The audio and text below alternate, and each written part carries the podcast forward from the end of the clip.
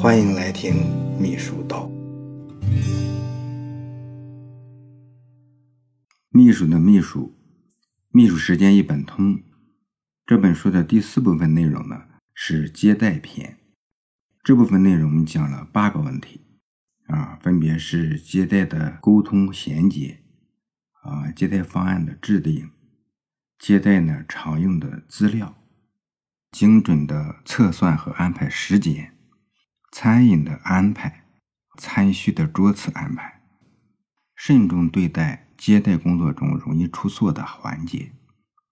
最后呢，是做好接待资料的归档。关于餐饮的安排呢，作者说了七大坚持。第一个坚持呢，就是遵守中央的规定啊，八项规定啊，六项紧定啊等等各项相关的规定，是党政机关做好食宿安排的纲领性规定，必须不折不扣的执行。接待人员呢，必须对这些规定熟读于心。第二呢，是坚持突出地方特色。啊，普天下的宾馆都差不多，关键是呢地方的特色。客人呢也喜欢品尝当地特色的一些餐饮，感受不同的区域文化。最土的往往最具特色，最能吸引客人兴趣，在客人眼里往往是最有新意。安排地方菜系，接待任何地方客人都不会出岔子。如果贸然采用其他菜系，则有可能引不起客人的兴趣，而且让客人认为当地接待没有地区特色。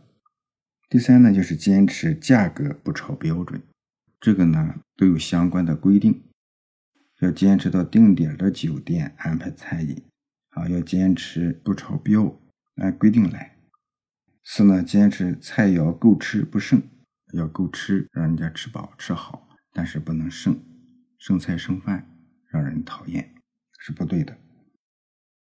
第五呢，就是坚持压缩用餐人数，按照有关规定，接待对象在十人以内的陪餐人数不能超过三个人，超过十人的不得超过接待对象人数的三分之一。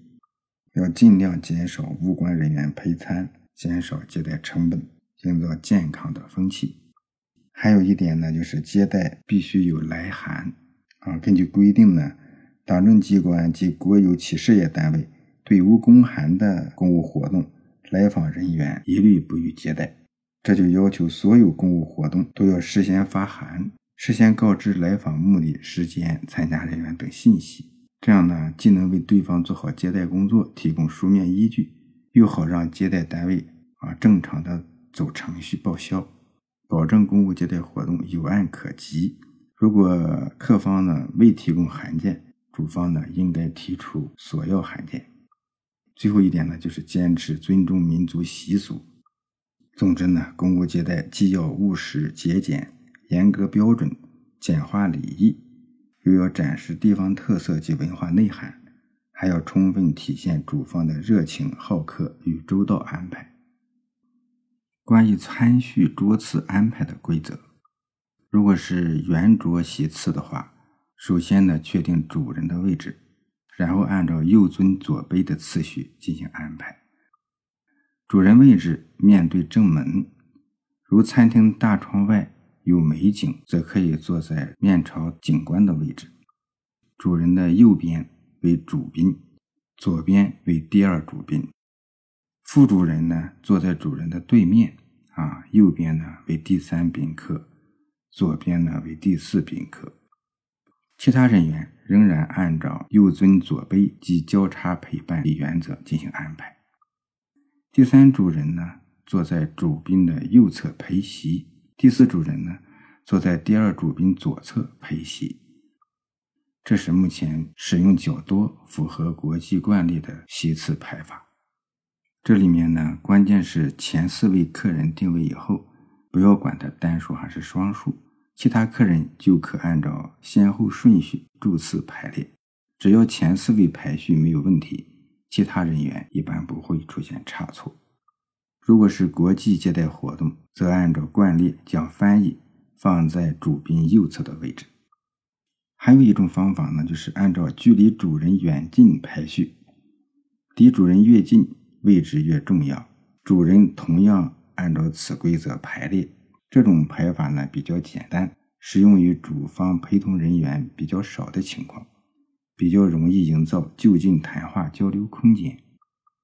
如果主宾地位高于主人，也可邀请主宾坐在主人的位置，主人坐在主宾的右侧陪同。对长条桌型的摆法啊，一般有两种，一种是纵向的摆法，主人、副主人坐在长条桌两端，在公务接待中用的比较少；另一种呢是横向摆法。主人、副主人坐在中间相对而坐，客人在两边交叉而坐。长条桌仍然遵从主人就中朝门而坐，右侧为上，近距为尊，主客交叉等基本原则。如果主宾身份高于主人，则请主宾坐在主人的位置上，主人坐在主宾的右侧，副主人坐主宾的左侧。这样呢，利于主人与主宾充分交流。如果同时安排两个以上的长条桌，第二桌需要安排第三主人陪同。考虑到重要客人都会安排到第一桌，主人及第二主人尽量参加主桌，第三主人可领陪第二桌。长条桌呢，一般采用分餐制，